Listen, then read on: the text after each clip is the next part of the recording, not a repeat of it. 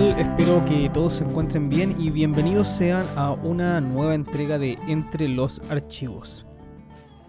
Después de una celebración de fiestas patrias, sin duda una de las más fomes de la historia, por lo menos de este país, entramos de lleno entonces a conmemorar un año del estallido social y la celebración del plebiscito para ver si es que habrá o no habrá un nuevo proceso constituyente que nos puede llevar, al finalizar este de manera positiva, a tener una nueva constitución. Estamos ya en la recta final, quedando aproximadamente un mes para las elecciones de este plebiscito, es que eh, no me quiero quedar atrás y también aportar un poquito en la discusión de este tema, ya que creo que por lo menos por lo que resta de este mes, y si el plebiscito se lleva a cabo y de buena manera, que es lo que todos queremos, aportar también con un poco de contenido para que la discusión constitucional sea obviamente siempre lo más rica y fructífera posible. La verdad que el motivo o la razón por la cual hago este capítulo es porque allá afuera siento yo que hay tanto pero tanto mito y tanta falsedad o tanto por lo menos mal entendimiento de lo que es, para lo que sirve y de lo que es capaz una constitución que, que el debate no se puede llevar a cabo de buena manera así. La verdad que lamentablemente hay mucha, mucha mentira dando vuelta, eh, o por lo menos desconocimiento, si no queremos ponerle una mala intención a los comentarios de las personas. ¿Qué puede y qué no puede entonces realmente hacer una constitución? ¿De qué sirve o de qué no sirve que haya algún cambio o que algo esté escrito en una constitución? Realmente o finalmente, perdón, ¿Para qué sirve una constitución? Bueno, ese es el motivo del capítulo de hoy de Entre los Archivos. Cualquier, y como punto aparte, eh, cosa extraña que sientan en mi manera de hablar, mi tono de voz o lo que sea, es porque estoy medianamente agripado. No es el mejor momento, la verdad, para, para presentar un poco de gripe. Pero bueno, acá estamos tratando de hacer lo mejor posible nuevamente. Entonces, antes de ir de lleno en para qué sirve una constitución, y como es tradición en este podcast y mi manera de ser también es importante y creo que hay que repasar o entender algunos conceptos claves antes. El primero de ellos tiene que ver con las relaciones entre los actores en política, las relaciones de poder y las reglas de poder que pueden existir entre ellos. Eh, recomiendo escuchar el primer capítulo de todos que saqué en este podcast, que se llama ¿Qué es la política? para poder profundizar en este asunto, pero a modo de resumen, la política no es más que un grupo de personas que intentan ponerse de acuerdo en algo. En este caso, todas las personas que pertenecen a un país. ¿Cómo se toman entonces las decisiones de las cosas que van a ocurrir en este país y que nos afectan a todos o a una parte de nosotros? Eso es política el acto o el juego de intereses y de poder para ver quién y cómo y qué decisiones se toman al final. ¿Cuáles son las reglas o los límites para poder tomar decisiones? Pues lamentablemente la realidad, y nuevamente acá digo las cosas como son y no como me gustaría que sean, no hay límites, no hay reglas. Si una persona quiere tomar las decisiones por la fuerza aniquilando, destruyendo, descuartizando a sus enemigos, no es que pueda de que, eh, de que sea legítimo hacerlo. Pero de que se puede hacer, se puede. Porque por algo muchos dictadores de los más crueles han existido. No existe ninguna ley divina que lo impida. Cualquier persona puede utilizar cualquier medio para conseguir lo que quiere. El único problema, como ya lo conversamos, es que eso trae dolor, trae sufrimiento a las personas y a nosotros mismos.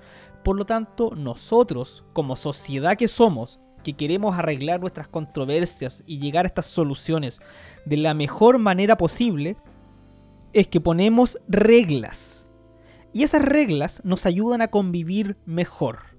Hay reglas para todo estilo, las llamadas y así se denominan leyes. Y también existen una serie de reglas que permiten y dicen cómo se va a hacer política, es decir, cómo vamos o cuál es la manera en la que vamos a llegar a los acuerdos que nosotros queremos. Por ejemplo, si una persona dice, yo creo que la fuerza debería estar permitida y como yo soy el más fuerte, yo voy a tomar las decisiones en este país. Bueno, eso es un escenario que puede pasar, pero eso no suena muy bien, a nadie le hace sentido ni lógica escuchar eso. Por lo tanto, eso está regulado. Hay normas que nos dicen cómo hacer política y hay normas que nos dicen cómo convivir. Esa sería una primera aproximación a lo que es una constitución y cuál es su diferencia con las leyes. La constitución política, ojo su nombre, constitución política, es la serie de reglas y normas que va a constituir la política, por algo se llama constitución política. Es decir, va a ser la serie de normas, de normas y reglas que van a indicar cómo se toman las decisiones en un país. Mientras que las leyes, por otro lado, son las normas nuevamente, las reglas, pero que rigen la convivencia entre las personas. Por ejemplo, si yo tuviera una casa y quisiera venderla, no puedo hacer a mi libre gusto. ¿Por qué? Porque como es un tema importante, el Estado decidió crear leyes y normas respecto a cómo se venden las casas. Por lo tanto, eh, hay toda una serie de reglas que seguir. Y si yo encuentro una persona que me la quiere comprar, esa relación de cosas, un comprador y un vendedor, está regulada. No puede ser de cualquier manera. A veces hay buenas leyes, a veces hay malas leyes. Eso es otro tema. Pero la cosa es que las decisiones que afectan a la gente entre la gente se llaman leyes. Por ejemplo, una ley dice que yo no puedo golpear o matar a, una persona. No puedo robar, no puedo manejar sin cinturón de seguridad. Tantas leyes como el Estado encuentre o considere necesarias para que nosotros convivamos entre nosotros. Pero por otro lado, repito, la Constitución es una serie de normas que regula a quién, a las personas, pues no, regula principalmente a los políticos. O sea, nos dice y le dice a los políticos que pueden y que no pueden hacer en el marco de la política en el momento de tomar decisiones que nos afecten a todos. Si hasta ahora aún se hace confuso el concepto, no se preocupen, tenemos todo este capítulo y es la idea para tratar de entender qué es y qué hace una constitución. Hagamos entonces un pequeño análisis histórico para ver si es que eso ayuda también a entender lo que es esta cosa llamada la constitución. Si recuerdan el capítulo de entre los archivos que se llamaba tipos de Estado y tipos de gobierno, Recordarán, y sabrán además por historia general, que hubo una época del mundo donde el, sistema de gobierno por excelencia era la monarquía. Y hubo una época en que existió un sistema dentro de las monarquías, que hay muchos tipos, que se llamaba la monarquía absoluta. En la monarquía absoluta, el monarca, normalmente un rey, tiene todo el poder del mundo y puede hacer absolutamente todo lo que quiera pero aún así no lo hace. ¿Por qué no lo hace? Por un tema de algo práctico. No va a estar él tomando todas las decisiones todo el día. Eso es brutalmente agotador e imposible de llevar a cabo. Por lo tanto, los reyes, por más poder que tuvieran, aún así tenían ministros y muchas veces tenían un congreso. Dependiendo de cómo quisieran los reyes que fuera el sistema de toma de decisiones, podían delegarle a una persona de confianza, ya, tú tomarás las decisiones militares, tú tomarás las decisiones respecto al, dinero, tú tomarás decisiones respecto a este otro tema. Ministros. O puede juntar a un grupo de personas grande y decirle ya, todos ustedes tomen las decisiones y pónganse de acuerdo en las cosas en las cuales a mí, sobre todo, me da lata meterme, me aburro meterme porque soy un rey y estoy pasándolo demasiado bien, comiendo los mejores manjares del reino y bebiendo los mejores vinos. Por lo tanto, a ustedes les dejo la tarea de decidir las cosas que a mí no me interesa decidir. Si quieren saber el ancho de un camino o cuánto va a ser el impuesto a comprar caballos, como yo como rey no tengo tiempo para esas cosas tan aburridas, les dejo a ustedes grupo de personas grandes, también conocido como Congreso o Parlamento, que decidan sobre esos temas. Existían muchos reyes que eran eh, monarcas absolutos, tenían todo el poder del mundo, pero que aún así o tenían ministros que se encargaban de áreas puntuales o tenían un congreso que tomaba las decisiones en las cuales el rey no quería meterse. Pero si es que había algún tema importante relacionado sobre todo al Estado, al gran Estado, no al ancho de las calles, sino que al Estado en su totalidad, el rey sí se metía y era el que tenía la última palabra. Obviamente, un monarca, un rey que tenía todo el poder del mundo y que era un enviado de Dios en la tierra, trajo, y hay muchos casos registrados de grandes injusticias y grandes abusos de poder por parte del monarca, pues todo lo podía. Es así que a medida que pasó el tiempo y con la llegada del periodo más importante para la creación del mundo moderno, llamado la Ilustración, es que apareció la idea de elaborar esto llamado como constitución. ¿Qué era la constitución en ese momento? Pues era una serie de normas que estaba por sobre el rey y que decía efectivamente qué decisiones iba a tomar el rey y hasta qué punto llegaban sus decisiones, qué decisiones iban a tomar los ministros, por ejemplo, qué decisiones y cuánto poder iba a tener el Congreso. De esa manera ordenando un poco y poniéndole límites no solo al rey, sino también a los ministros y también al Congreso, al Parlamento. Es así que aparece un nuevo régimen político llamado las monarquías constitucionales. Sí, seguía habiendo un rey, pero había una constitución por sobre el rey, que le decía o le ponía límites a su poder. Si hablamos del mundo occidental, tenemos que hacer una diferencia entre América y Europa. ¿Por qué? Porque Europa tenía y tiene hasta el día de hoy reyes. América nunca los tuvo. Por lo tanto, cuando fue la independencia de América, todos los países se transformaron casi obligadamente en repúblicas. ¿Por qué se transformaron en repúblicas? Porque no había un rey legítimo porque ya estaban demasiado arraigadas en la cabeza de las personas las ideas de la ilustración y por lo tanto se optó por una república, es decir, que el poder sea público, sea de todos. Y una república regida principalmente por una constitución que nos diga cómo ponernos de acuerdo, porque como los países eran nuevos y no había ni una ley, había que hacer todas las leyes de cero, quiénes iban a hacer las leyes y qué poder iba a tener cada quien de ellos en la participación del sistema político de estos nuevos estados. Mientras que en Europa sí había reyes, prácticamente todos los países tenían reyes, y algunos transitaron hacia eh, repúblicas de alguna manera más o menos violenta, ya sea porque los reyes cayeron en guerras, ya sea por revoluciones, como en el caso de la Revolución Francesa, donde la monarquía fue prohibida, o porque simplemente los monarcas empezaron a entregar más y más poder al pueblo porque sabían que no se podía resistir eh, a este cambio global y al avance eh, hacia transformarse en una república de todo el mundo occidental.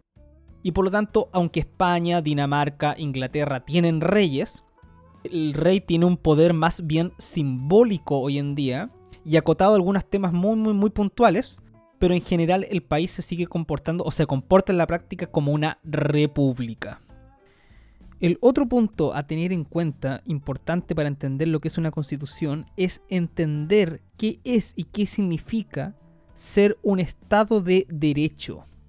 El Estado de Derecho, a grandes rasgos, quiere decir que somos una agrupación humana donde la manera que vamos a convivir va a estar regulada por la ley, no por las creencias, no por las voluntades particulares de las personas o de, las eh, o de los líderes o de los grupos de poder, sino por la ley. ¿Qué es la ley entonces? La ley es la manifestación por escrito de la voluntad soberana. ¿Qué quiere decir esto? ¿Se acuerdan de hace cinco minutos atrás cuando hablábamos de las monarquías absolutas, pues ahí el soberano podía hacer lo que quería. Pero si él quisiera plasmarlo en derecho, debería escribirlo. Y una vez escrito, se transforma en ley. Las leyes, obviamente, y el derecho como una disciplina que ha avanzado a lo largo de la historia tiene sus propias reglas y tiene sus maneras de hacerse cargo de que por lo menos las leyes escritas no se contradigan con otras leyes escritas también por el soberano. Ahora, en una democracia y en una república, ¿quién es el soberano? Pues es el pueblo entero, toda la nación y cada uno de sus miembros. Por lo tanto, cuando se dice que la ley es la voluntad soberana, es que lo que todos nosotros queremos o llegamos como acuerdo lo manifestamos por escrito y se transforma en ley. Por ejemplo, un ejemplo muy burdo. Si nosotros estamos de acuerdo de que es un peligro cruzar la calle con luz roja, hacemos una ley que le prohíba a las personas cruzar con luz roja. De esa manera, nuestra voluntad, lo que todos nosotros creemos y queremos, se queda expresado en una norma, en una regla que tiene que ser cumplida. Ahora, en la práctica, no todas las personas pueden estar todo el día haciendo todas las leyes. Por lo tanto, existe un sistema político que se encarga de hacer eso. Y cuando hablo de sistema, estamos hablando del sistema, eh, en el caso chileno, por ejemplo, de una democracia representativa. Que nosotros elegimos personas para que ellas hagan las leyes por nosotros, porque nosotros no podemos estar todo el día haciendo leyes y haciendo política. ¿Será ese sistema bueno o malo? Eh, ¿Hasta qué punto es bueno, hasta qué punto es malo y cómo se puede mejorar? Es tema de otro capítulo. Por ahora vamos a centrarnos y concentrarnos en la Constitución. Y en la Constitución en un Estado de Derecho. Por lo tanto, la Constitución, como ya dijimos, no es una ley y es un conjunto de reglas que rige a quién?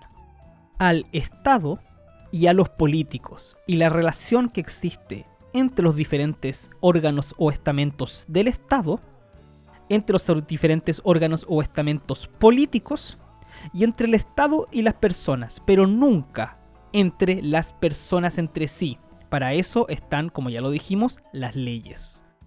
Vamos entonces con el Estado de Derecho. Como lo dijimos, la humanidad, y en especial los países occidentales, avanzaron en sus sistemas políticos pasando principalmente desde monarquías absolutas hasta democracias representativas más o menos directas, como lo que tenemos hoy en día, avanzando siempre reforzando la democracia, la república y el Estado de Derecho.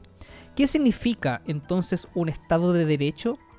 En el Estado de Derecho el concepto más importante que uno tiene que entender, y es clave y es fundamental y es importantísimo para entender qué es y para qué sirve una constitución, es que la gente, la gente de a pie, la gente común y corriente, puede hacer absolutamente lo que quiera siempre y cuando la ley no se lo prohíba.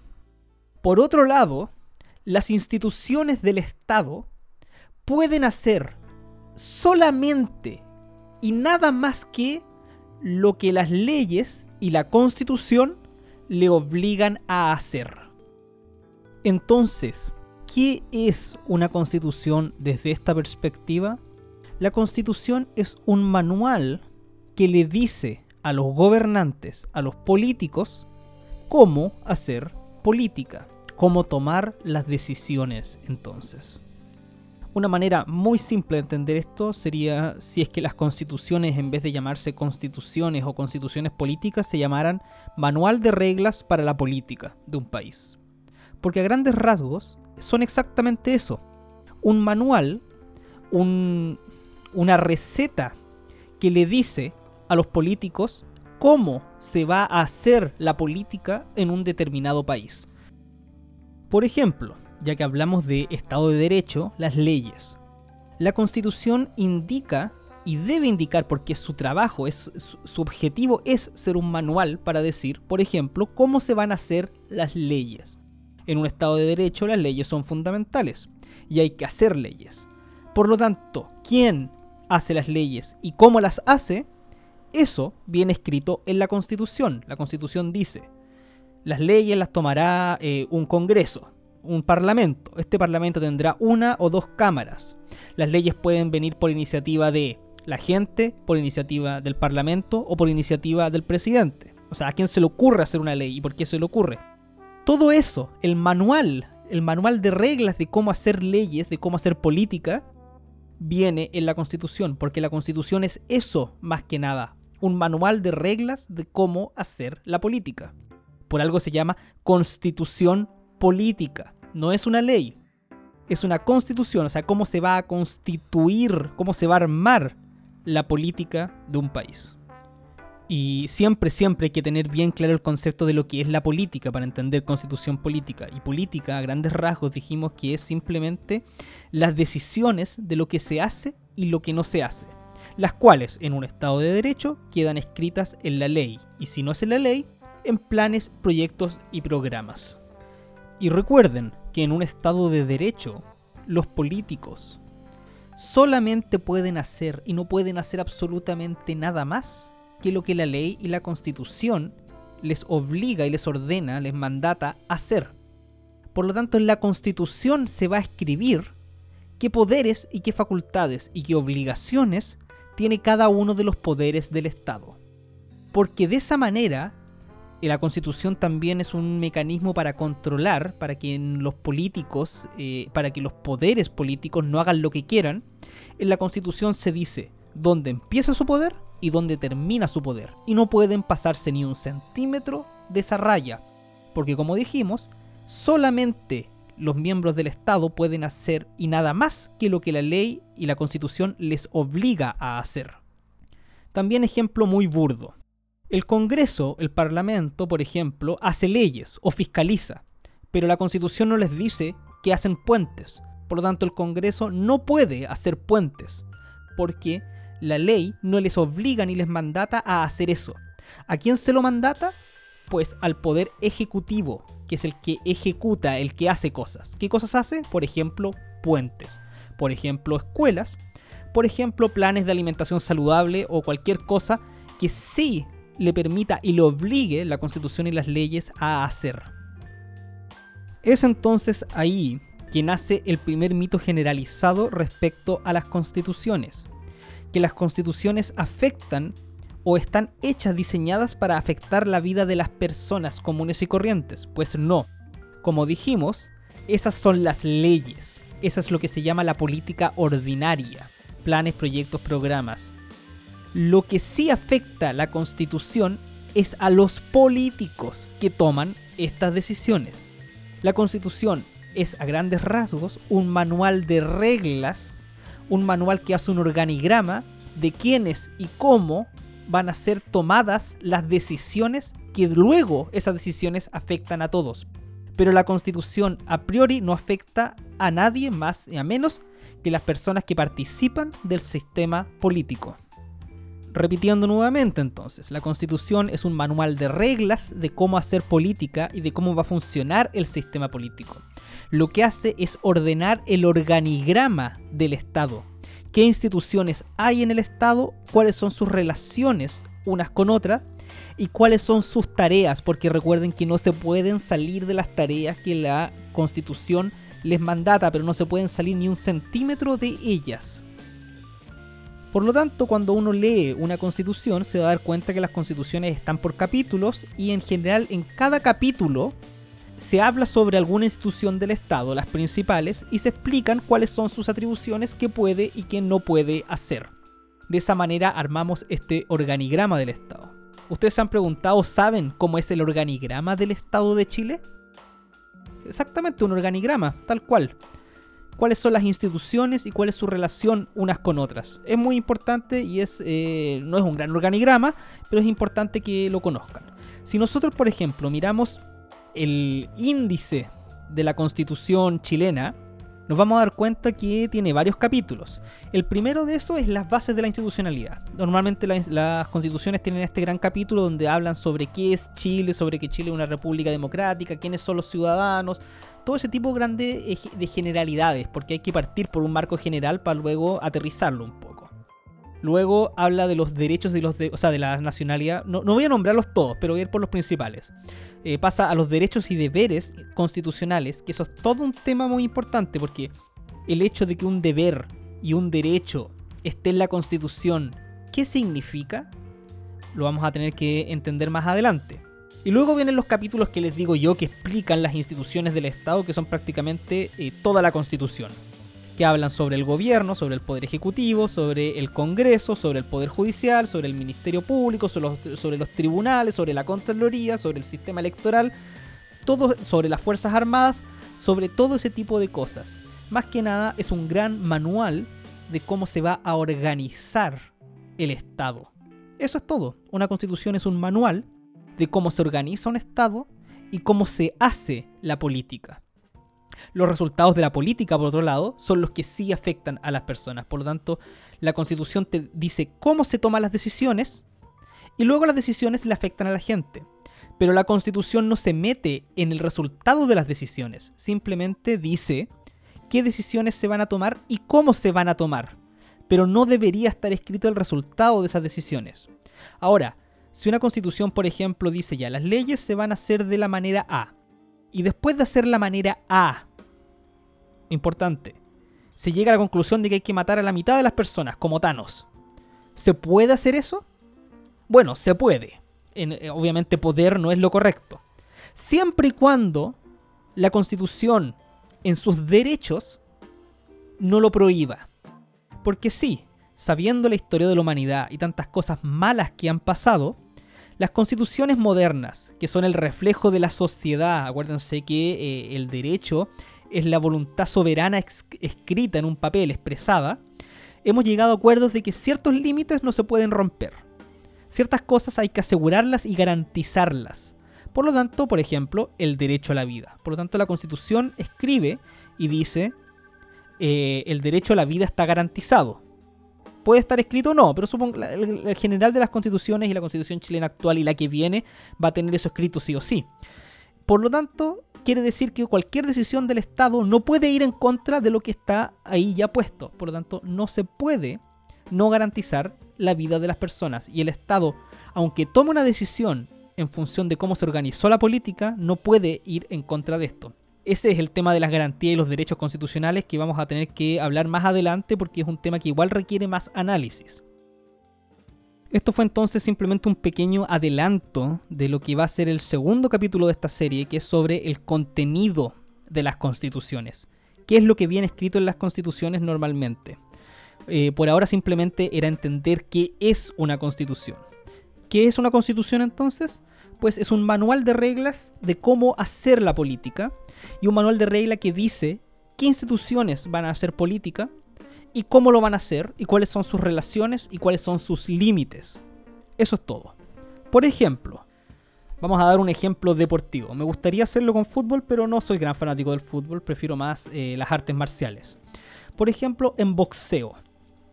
En boxeo, si llegáramos a la conclusión como sociedad de que las leyes las va a hacer el campeón de boxeo de cada año, ¿ya? Sí, las decisiones, él va a ser el rey y va a tomar todas las decisiones. Por lo tanto, tiene que eh, ganar en las reglas del boxeo, tiene que ganar un torneo de boxeo. Todos los contrincantes que se suben al ring para ser el próximo rey de este país que ganó limpiamente en el ring, eh, son lo que, o el equivalente a los actores políticos. Son grupos de personas que dicen, no, yo creo que hay que hacer esto, y otros dicen, no, yo creo que hay que hacer esto otro. La única diferencia es que en un Estado democrático, esos grupos de poder o se candidatean para ser presidente, o se candidatean para ser parte del Congreso, y ahí toman las decisiones. Pero si se candidataran para ser eh, deportistas del boxeo en este caso, eh, se subirían al ring y en el ring se pegarían. Bueno, y como ya tenemos claro y que es tan importante el resultado de ese torneo de boxeo, es que el torneo de boxeo tiene que tener reglas. Reglas para quienes, para los competidores. Las reglas no son para el público, tampoco son para los organizadores del evento. Las reglas son para los competidores, quienes se suban al ring. Eso es una constitución. La constitución es el conjunto de reglas que le va a decir a los competidores qué se puede y qué no se puede hacer al momento de enfrentarse en un duelo, que en este caso es de boxeo, pero tenemos que suponer que es un duelo de política. Y en las reglas, por ejemplo, la constitución del boxeo dice se pueden golpes de puño, se pueden de la cintura para arriba, no se pueden golpes en la nuca. Y uno puede hacer las reglas que quiera, la verdad. Pero por eso cada constitución y cada país y cada momento es diferente pero las reglas nos van a indicar cómo se va a hacer la política. Y esas reglas no le afectan, como dijimos, al público, no les afecta a los organizadores, le afecta únicamente a quienes están en el ring. ¿Qué pasa si es que se sube al ring un peleador de Muay Thai? Que Muay Thai, a diferencia del boxeo, puede pegar rodillazos, codazos y patadas. ¿Se puede? Pues no. Y si él dice, pero ¿cómo es posible? Yo también quiero poder hacer mi, política a mi manera. Llevo toda mi vida practicando. Bueno, se puede cambiar la constitución y hacer una constitución que favorezca más a las personas que pelean con rodillas, patadas y codazos. Y así diferentes constituciones, diferentes reglas van a hacer que el resultado de la política quizás sea diferente. Pero la idea es que sea igual para todos los competidores, o sea, que tengan claro qué es lo que se puede hacer y si se pueden pegar patadas, que todos puedan pegar patadas, si solo puños, todos solamente puños. Y además va a determinar qué es lo que puede hacer el campeón una vez que gana, diciéndole tú puedes tomar tales y tales decisiones y tales y tales van a ser tus límites. Bueno, lo mismo pasa en la política. La constitución dice exactamente qué es lo que puede hacer el presidente, qué es lo que puede hacer el Congreso, qué es lo que pueden hacer los tribunales y eso es exactamente lo que luego hacen. Si los que quieren es que la vereda sea más ancha y otros que quieran que la calle sea más ancha, está bien, eso depende de cada gobierno o de cada político. Pero cuáles son las reglas para tomar la decisión si es que va a ser la calle más ancha o la vereda más ancha, eso es lo que está escrito en la Constitución. Bueno, nuevamente alcanzamos ya rapidito la media hora de programa. Espero que lo hayan disfrutado. Se viene una segunda y quizás una tercera parte de, este especial constitucional para prepararnos para el plebiscito, donde en la siguiente parte vamos a ver el contenido que tienen las constituciones. Por ahora simplemente lo que quería era conversar de qué es una constitución y saber que la constitución no es una ley, sino que es una serie de reglas que les dice a las personas que hacen leyes cómo van a ser hechas esas leyes, qué procedimiento van a seguir. Es como un manual, un manual de reglas, debería llamarse manual y reglas de cómo hacer política y cómo hacer leyes. Eso es una constitución a grandes rasgos, a grandes rasgos, porque tiene muchos detalles que son muy importantes. Por ejemplo, eh, las garantías constitucionales, los famosos derechos asegurados en la Constitución. Realmente, ¿qué significan esos? ¿Cómo se pueden llevar a cabo y materializar? Eh, bueno, todo eso lo vamos a conversar entonces en el siguiente capítulo de este especial de Entre los Archivos Constitucional. Espero que lo disfruten, si pueden únanse a mi Patreon, eso me sirve mucho para poder seguir adelante con este proyecto y muchas gracias por haber escuchado esta nueva entrega de Entre los Archivos. Nos vemos.